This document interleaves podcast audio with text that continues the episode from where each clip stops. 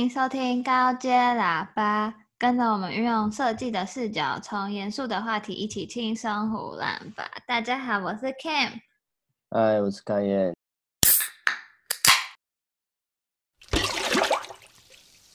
提醒大家，我们每周一会上架最新的节目，然后有空的话可以帮我们在 Apple Podcast，然后留个五星，然后留言一下，刷起来。对，如果你用 Apple 的话，然后一样啊，就是 Instagram，然后有空可以去看一下一些有趣的贴文。嗯、首先，我们先进入我们每周新闻报时间。对，新闻报报。哦，那那个主题叫新闻报报是吗？对。第一个新闻我想分享就是最近中华职棒开打，因为我本身也是一个棒球迷。嗯、然后前几天因为这一。这一季的话有第五支球队，新的球队，然后是味全嘛，然后嗯，味全大家也知道，就是之前有那个地沟油，味全龙嘛，哦，地沟油，味全龙是更久以前，然后他们回归，因为你知道，就是有点像是赎罪券的概念，哦、嗯，那现在就是哦，可能台湾人就很不爽味全啊，所以他们就要砸钱在棒球，然后做形象，对对对，赎罪一下，那当然是好事啊，有。有人愿意砸钱在棒球上，对我来讲，对我这个球迷来讲，你就觉得还 OK。嗯、反正就是开幕赛之后前几天，然后有一个新人投手，之前高中的时候就很厉害，但之后受伤，所以没有出国。然后他就破了一个中华职棒的记录，就是新人，然后投了三点二局先发，然后每一个出局数都是三振，所以他有十一个三振。哦然后之后是因为教练要保护他，所以才把他换下来这样子。哦，所以他其实会更多局这样子，不不止三点二局他。可能可以投投满四局吧，但是就是不会保护他。嗯嗯嗯，总而言之，这个就是因为我看 live，然后就觉得哇超屌，因为他的那个球很厉害，很会跑，变化球很准啊，等等之类，速球很快，一百五十几，所以就觉得很屌。然后当天晚上。嗯，那个新闻稿就出来说，魏应从颁发十一 K 的奖金，十一 K 是他投了十一个三针，所以就发了十一 K，十一 K 是多少？一万一啊？对啊，好少哦。你你破了一个三十年从来没有人达到的事情，然后然后你老板说，哎、欸，这一万一给你。啊！我现在 我是射错的话可以啊，可不打中指的话，一万一给我干嘛？对啊，你是运动员呢，有点被羞辱的感觉。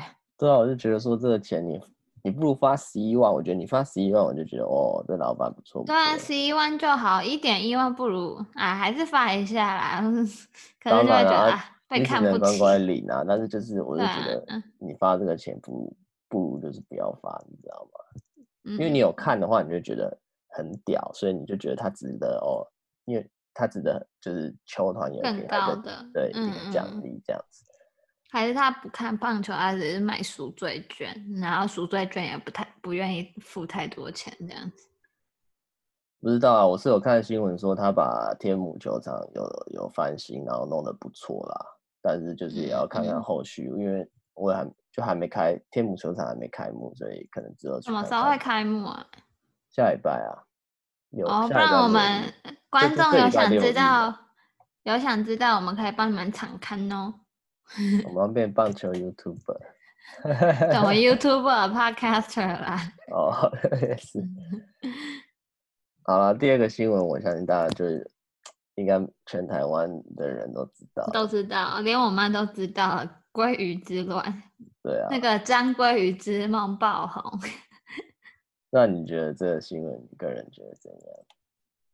我会觉得你可以吃免费的有什么不好？然后本来就需要响应活动哎，而且我觉得很聪明，就是不是还有鲑鱼导游？鲑鱼导游就是一天带五个客人，然后一个人收两百块，然后可能一直、哦、对啊，我觉得这样很很划算，很赚啊。就是假如我闲闲没事做。就是我大学生，我每天没事做，翘课不如去当鲑鱼导游。不过我觉得这个想出这个企划的人，其实也是蛮屌的啦。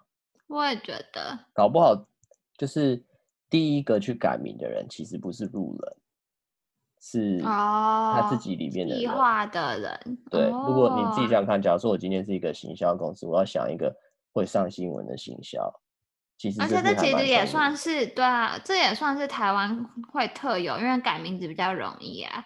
像那个我们公司有一个波兰的同事，听到这件事情，他说他们国家不可能随便改名字的，哦、因为他们觉得是父母赋予他们的礼物，所以那个制度困难重重。是啊，我是觉得说这这应该就是他们的一个行销手段，是觉得蛮厉害的。我也觉得，而且广告费省超多钱。想一想，第一个人一定是自己人，然后可能 po 到网络上之后，嗯、大家就会觉得说，哦，怎样怎样，真的可以这样免费。然后因为台湾人的习性多多少少就是爱跟风，跟风，然后跟风就乖乖的被被操作，然后就是你知道超级行销这样子，然后连新闻都。就是全国性的新闻都在报。我觉得现在应该要报道那个受，哎、欸，叫什么？寿、啊、司之狼。寿司郎啊。哦，寿司郎。哎、欸，我没有收钱呢，我不不不能 不能报他的名字。叉叉郎。白痴哦，那些媒体都报了。那个 寿司郎的，现在应该报道寿司郎的行销到底是谁？这样子大家都来挖角他，超超强的。对啊，所以因为我本来就想说，哦，第一个去改名的人很带种啊，但是我认真想一下，越想越不对劲。对，第一个 第一个绝对是自己行销公司的人，嗯，所以其实他们都想好蛮厉害，他们很熟悉台湾人的习性啦，嗯嗯嗯，只是说是设计了，造成这个有点知道这个世世代对立。哎，老不管怎样都会世代对立啊，光选举人都世代对立。啊，对啊，我是是。这样没错啦，反正我是觉得有趣啦，这件事情是有趣的啦，啊、你就也是佩服那个行销公司啊，可以这样子想到这个的美，因为你看后面那些其他有的没的小编也是照样就是你知道刷流量啊之类的，对啊，但是就是我觉得想到这个的人真的是蛮强的，真的。啊。第三件事情，第三件事情就比较偏向国外的新闻，可是跟我们亚洲人也是息息相关。就是美国亚特兰大最近射杀了射，就是到一个桑拿射杀，然后导导致亚洲六名女性死亡。然后现在就有个活动，就跟之前 BLM 很像，叫做 Stop Asians Hate。然后是帮亚裔族群发声，这个真的是，我觉得某部分的美国人都把亚洲女生当妓女啊。对啊，对啊，就是因为因为像那个桑拿店，也就是那种有 happy ending 的那种按摩店嘛。嗯，可是就是应该说，那个那个被射杀的那个桑拿店是正常有登记营业的。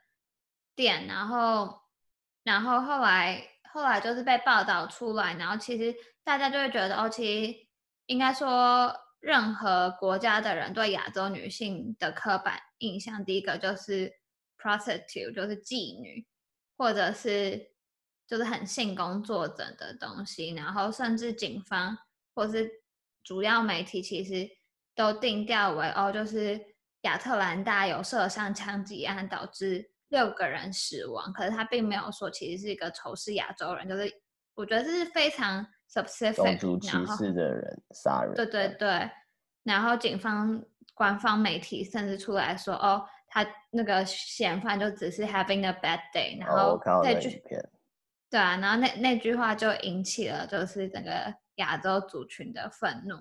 那一直以来，其实我觉得。就是每个种族其实对另外一个种族都有偏见，可是其实像 coronavirus 其实导致，嗯，不论是美国的哪一种人，其实对亚洲人的讨厌度其实上升了百分之一百五十趴。你就会很常看到哦，哦，走在这你说的一百五十趴是呃 hate crime 上升了一百五十趴，就是对啊你。啊、呃，尤其是在大城市哦，那个数据是显示在大城市，像 New York 啊、LA 啊，就很常出现那个亚洲老人莫名其妙被打，像纽约之前就有一个老、啊、老头、哦，就莫名其妙被一个刀，然后从背后这样插进去。嗯，然后 LA 最近有看到新闻，就是哦有阿嬷被打等等的。哎，啊那个是旧金山吗？就是阿妈拿棍子把白人嘴巴打爆那个。对啊，对。然后那个那个白人还上上担架，超好笑。然后那个阿妈就拿棍子要要把他打，超屌。没有啊，就哎，我觉得他们是不够了解亚洲妈妈啦。亚洲妈妈最爱用棍子了，谁谁没有被亚洲妈妈打？真的，我觉得那个白人真的是很靠北。然后但是看到他嘴巴被打爆，还蛮爽的。可是我觉得那个阿嬷也很可怜，就是老人被。尤其是老人被欺负，你就会特别心疼，因为其实他们，啊、他们就是很很乖乖的，就是在自己的可能生活圈啊，或者是比较安全的区域生活，也没有惹到谁。那可能他们其实语言或英文就会像我们爸妈比较破烂一点，啊、可是他也不会，所以不会对你怎样，啊、你去攻击他，他，他不会去莫名其妙惹那个，没有惹你，对啊，对啊。所以那个那个那个人真的是被打活该。嗯嗯嗯。然后我觉得我看到 Instagram 有个 post，然后我就觉得哦，就是他就是有点像是，嗯，不管是 Hollywood 啊，或者是一些歌词，其实就是一直让这个 image 很重，就是就是大家很喜欢说 Asian women 怎样怎样，就是他就说 Asian women are your punchlines，然后 sex workers are your punchlines，然后 Kung flu，然后也是你的 punchline，那你每次说这个，你就是其实。一个始作俑者，不管他是诙谐的，或者是就是、啊、哦，你只是想要黑色幽默一样，就有点像是，是白人会在电影里面就是偷偷偷渡这种概念，然后可能黑人会在可能他们歌曲里面偷渡这种概念，嗯、然后久而久之就变成好像大家觉得这就是很事情就是这样，你懂我意思吗？就像你看到黑人，你就会。你会觉得他是奴隶吗？你不会觉得他是奴隶啊？你看到我，你会觉得我是一个性工作者吗？也是啦。对啊。希望这一次就是，如果有机会之后过一阵子回美国的话，也可以就是加入这个活动的行列。就是看。我也觉得，我觉得要团结起来，不能不能再像我们就是亚洲父母一样，就是哦小心就好，就是你不要惹到他们就好。可是问题是这件事情不是。不是你不惹他们，而是他们会来用你。嗯，那我们现在正式进入这周的主题。我们这周的主题决决定不想再跟大家拉塞，怕大家听我们在那边拉塞，觉得我们充其量不过是嘴炮人，殊不知我们可是知识型 podcaster 了。好了，那简单来讲，我们这一集要聊的内容就是普利兹克奖。那这是什么奖呢？嗯、这就是一个建筑建筑师会得的奖，等于说是每年的三月就会就是发表说哦，今年得奖得主是谁？那就像很像是那种建筑界的诺贝尔奖等级的那种奖项，因为有非常多的知名的建筑师都是得了这个奖，然后变有名或者怎怎样之类的。那这个普利兹克奖呢，就是由 Hyatt，就是很有钱的一个饭店集团嘛。嗯，对。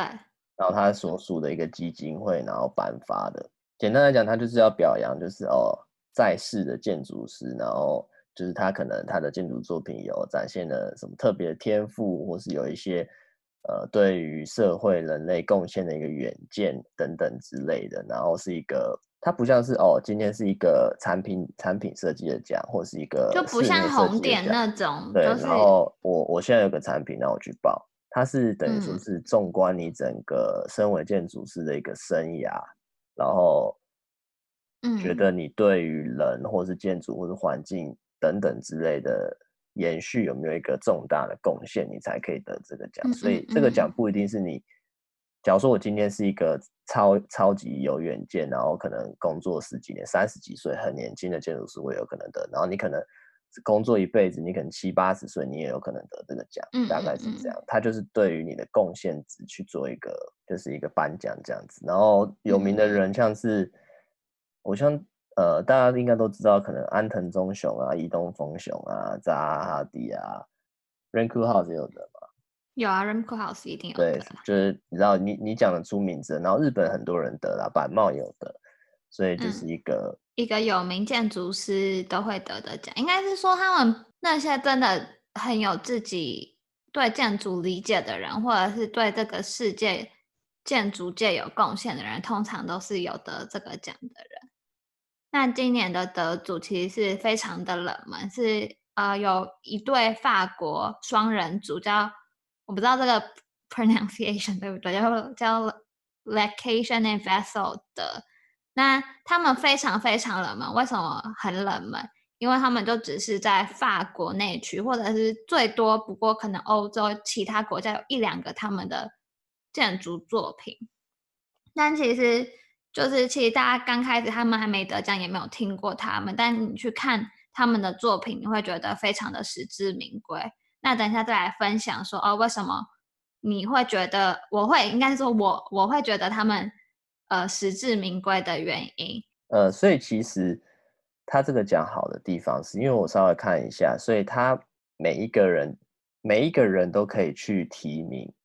你觉得不错的建筑师，嗯、然后就像现在，我记得去年好像也不是那种那种非常大红、嗯、大红大紫，对对对，这也很冷门的。像像这次这种比较 local 一点的，他们嗯有自己的见解，然后可能在地耕耘，你都有机会可以得到这个奖，所以这就是很酷的地方。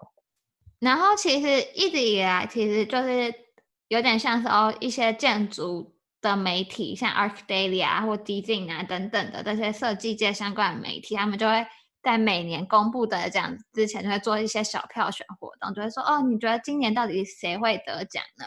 哦，那一直以来呼声很高的都是那种 Starchitect，就是有点像明星建筑师，像 Big 啊、Studio Gan 啊、马岩松啊，就是非常有名的，就是全球有他们作品的联合事务所啊，都会。都会被类似提名说哦，你觉得今年可能是他们得奖呢吗？然后大家就会一直很希望他们自己内心中的那个明星得奖，但是其实这几年都是颁发给那种比较呃在定耕耘的建筑事务所。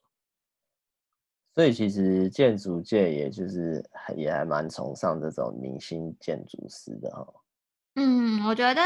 其实会崇尚这些明星建筑师的风潮，其实跟全球化是最有直接的关系。其实也跟像 Instagram 啊那种社群媒体很红，或者是很有关系，因为大家都想去那边拍照。对对对，都想去那边拍照。然后最有名的例子，其实就是一九九七年，就是那时候西班牙毕尔包这个工业城市。就是以他们其实是做有点像是钢铁业啊，还是什么，反正都是一些那种重工业的一个城市。那当初他们其实整个城市是有点就是老残球，就跟高雄差不多。哦，对不起，高雄，我要讲到你们了，就是跟高雄差不多。那那那个时候就决定 Guggenheim 就是看决定要在这个点就是做一个美术馆。然后他们就找来 Frank Gehry，然后其实 Frank Gehry 一设计完那个，然后等于全世界的观光客都跑去那个毕尔包这个城市，就等于可能哦，就台湾高雄本来没有人去，可是 Frank Gehry 在那边盖了一个爱情摩天轮，他说哇塞，Frank Gehry。盖的爱情摩天轮，我怎么可能不上去那个摩天轮享受一下？也是啊，是我我也想去看看。对，所以短短几年之内，它就变成就是全球算是最蛮热门，就是那个时候蛮热门的一个旅游景点。所以这等于就是 Frank Gehry 救了一个城市，就因为那一个建筑。哦。所以现在其实 Starchitect 为什么会那么被崇尚？因为觉得哦，有可能它就变成一个地标。然后吸引更多的人潮，有道理啦。因为那个时候我去韩国的时候，嗯、那个我朋友也带我去那个扎哈迪建的一个有点像剧院的东西。嗯嗯嗯。那说真的也是真的很酷啦，所以我我我能理解这个就是 Starchitect 的这个现象。而且就像你说到那个 Google Guggenheim，其实 Guggenheim 就是。一开始他很早以前就开始做这件事情，可能那时候就是比较，嗯，网络没那么发达，不然你看他找那个谁，Frank Lloyd Wright 啊，对啊，也是也是同样的概念，他就是找有名的人，然后去做一些比较标志性的东西，然后你看到现在大家去纽约逛一逛那个中央公园，你一定会去看那个 Guggenheim 的那个 museum。对啊，因为其实他他们想要做的事情，就是不只是把建筑视为一栋房子，而是想要把它变成一个形象城市的形象品牌，所以他们就会花大钱砸大钱，然后请他们来设计，或者是有点像是因为他们比较标新立异吧，就让它变成一个实验的场域给他们去玩。对啊，可是也这也有一点一个问题，就是像 Frank Gehry 在，就是它的特色那么鲜明，然后在每个地方。都有他的作品，就像 L A 也有，然后在纽约也有，在西班牙也有，在捷克也有，等等的。那其实这就是刚刚说的全球化的一个弊病，就是哦，它标志那么鲜明，然后你会觉得很酷，可是现在已经到处各地都有它的那些标志性。那、uh... 那其实其实到最后的结果不是那个地方是大好就是大坏。就像是每个地方现在都有 LV，都有 Zara 或是 H&M 或是 Uniqlo 的意思啊。对对对对，差不多就这个意思。就就比较不特别啦，相对来讲。但是好处就是、嗯、哦，可能每个地方的人都可以去看，比较简单，就是、比较方便。对对对，就像你也会最熟悉那些东西啊，就像你可能到到一个陌生人的城市，你可能就也不知道他咖啡吧，就去 对，就麦当劳，然后 Starbucks 那样。那台湾嘞？台湾有这些 Starchitect 的东西。台湾最爱 Starchitect 啦，台湾就是像你看台中歌剧院，就是刚刚说的伊东丰雄。那最新的和乐广场是 MBRDB，、嗯、那未来台中要盖的巨蛋也是隈研吾，然后等等的嘛。还有那个士林的那个表演厅啊。对啊，那我们上次聊的表演厅也是也是那个 OMA 嘛，就等于是台湾也是想要把。台湾这个不知名的小岛吸引一些人潮来，所以才会建了那么多，就是花花好几个亿去请那些全世界知名的建筑师来打造一个地标。嗯，其实我觉得也是必要啦，我平常是讲。嗯嗯嗯，对，因为就是你要想办法，如果台湾是的建筑师也想要想办法，就是哦标到这些有的没的东西，那你可能也要想办法自己在。国外也出名啊，讲难听点就是这样，嗯嗯，就是。可是，应该是说，这其实又有另外一个问题，因为像这些建筑师，他们之所以会有名，一定是从他们自己的国家先开始崭露头角，才会打到国外。也是。像隈研吾也是在日本盖了好几个丑房子之后，慢慢才有自己一套论述开始。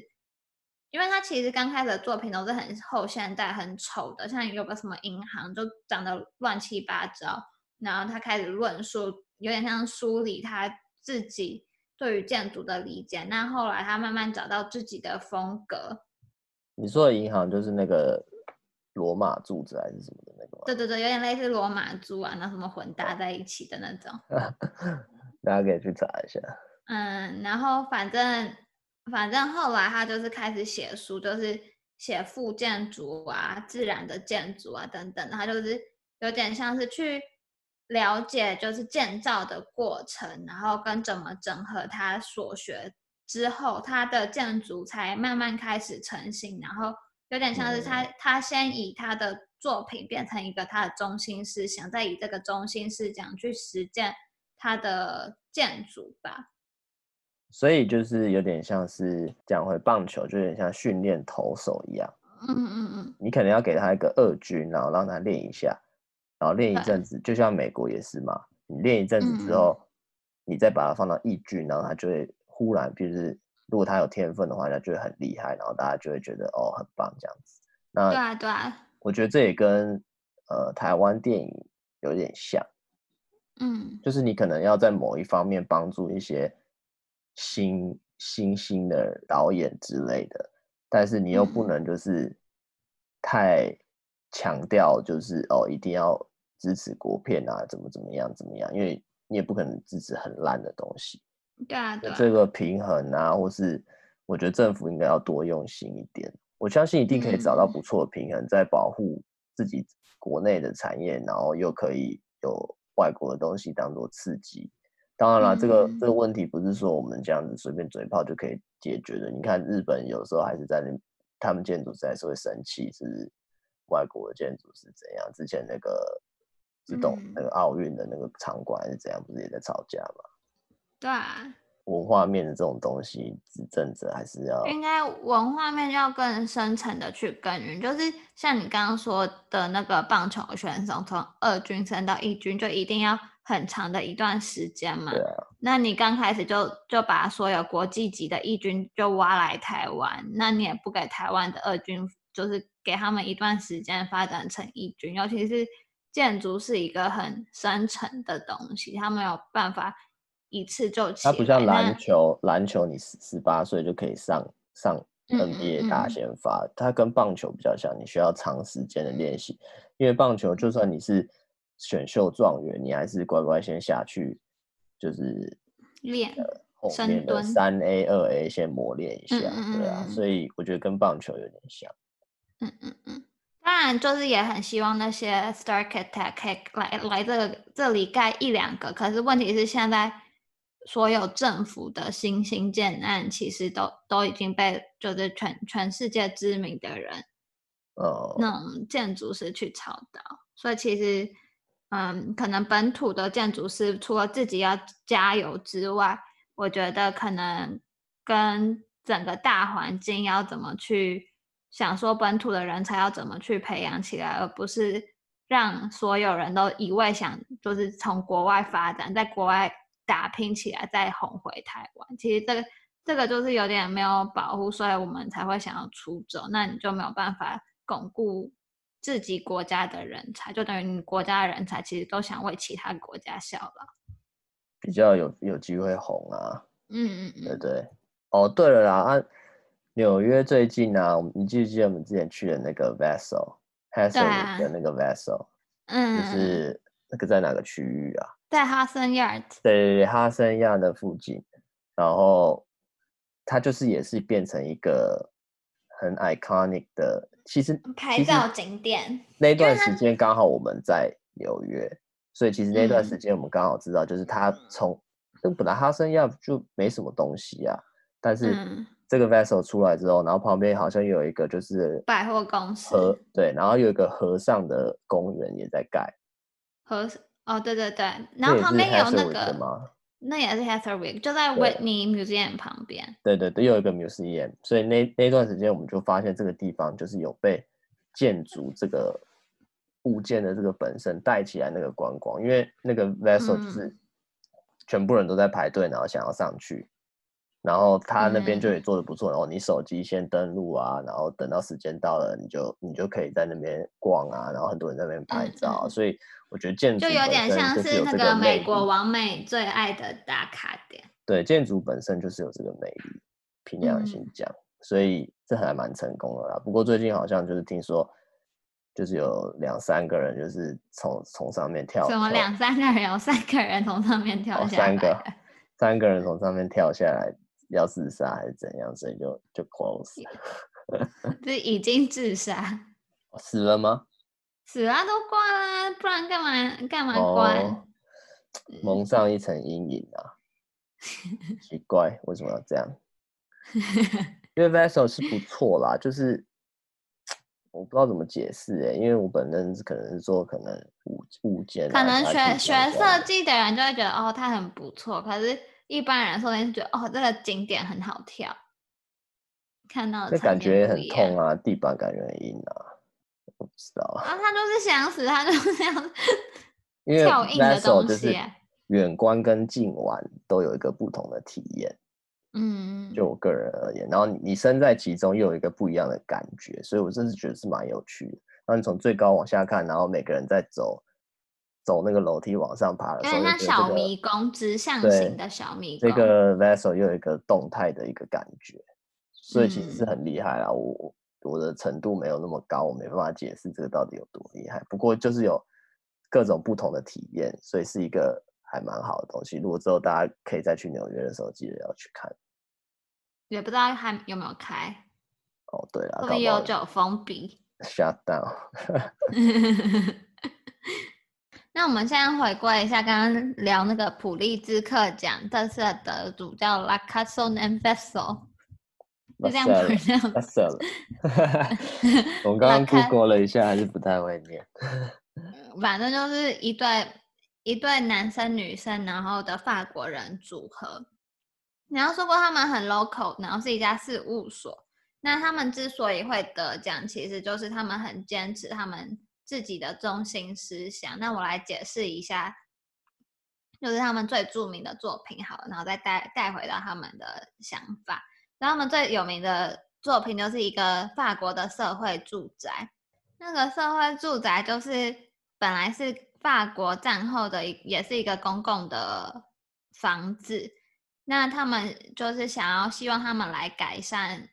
那个房子，然后其实很多建筑事务所就会想说，哦，整个打掉等等的，但他们发现其实那个时候用的结构是非常的稳固，只是因为里面的设施已经可能超过五十年以上，那无法跟上时代，加上住的人口越来越多，所以其实需要更多的空间，然后，然后跟。跟里面住的人，那些居民其实是反对重建的，因为可能他们已经对这个建物有一定的情感，然后也不想因为整个整个想要改善他们的居居环居住环境而可能要搬迁他们的家，可能一年啊或两年以上的前置期等等的。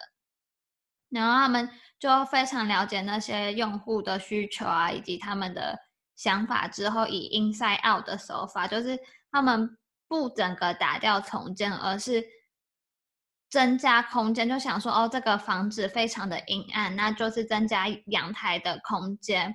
然后，所以他们又另外加了一些结构，然后在原本既有的结构上，然后增加阳光的空间，把阳光引入非常阴暗的室内，再把室室装重新翻修，然后符合时代的需求。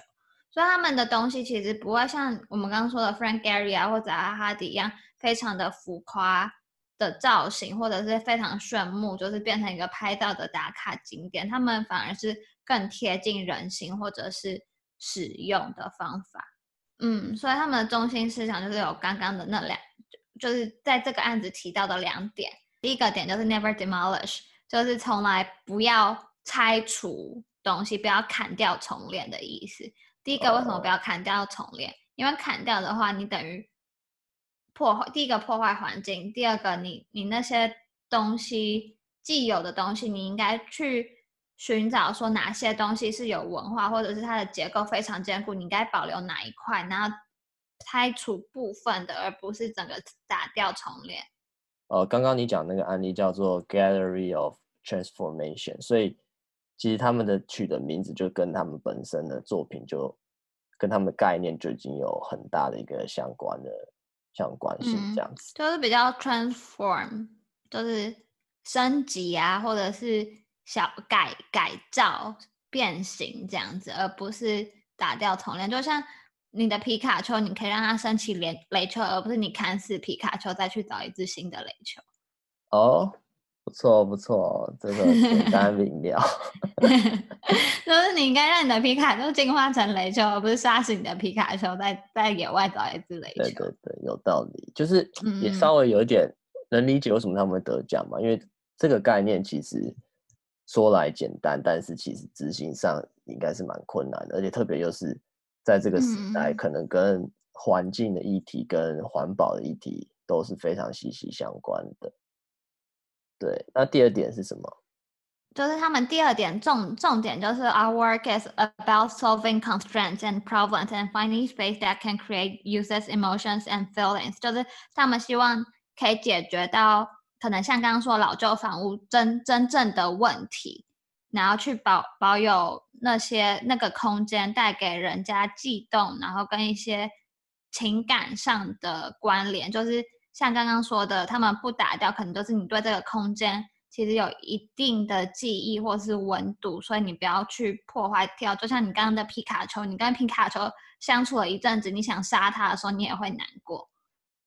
哦，嗯，然后要进化的时候，他也希望是进化的很简单，就是你不希望进化完你的雷丘变成一个你永远不知道它原本个性的雷丘，所以他希望他把他的设计也是尽量的越简单越好，就可是让他有 upgrade 的感觉，就是有点像返璞归真的意思。Oh. 他不想把东西不要为了操作。那些造型啊，或是那些曲面等等的，然后把一个建物用的很复杂，而是他希望他们作品是很贴近人心的，然后并且让他们使用者非常方便，然后也也非常感动，然后对这个空间或者是这个建物有更更深层的联系。反正就像是现在呃。像是台湾啊，就是很多这种社会住宅的一个社，就可能居住正义的问题，或是一些比较危楼加盖的问题，其实我感觉也是一个很好可以得普利兹克奖的 对，对对对啊，就是有有那个老房老房要找我们，希望这集有让大家增加一点就是知识跟想法。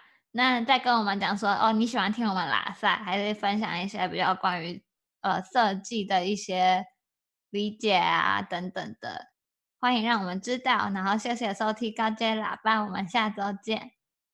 拜。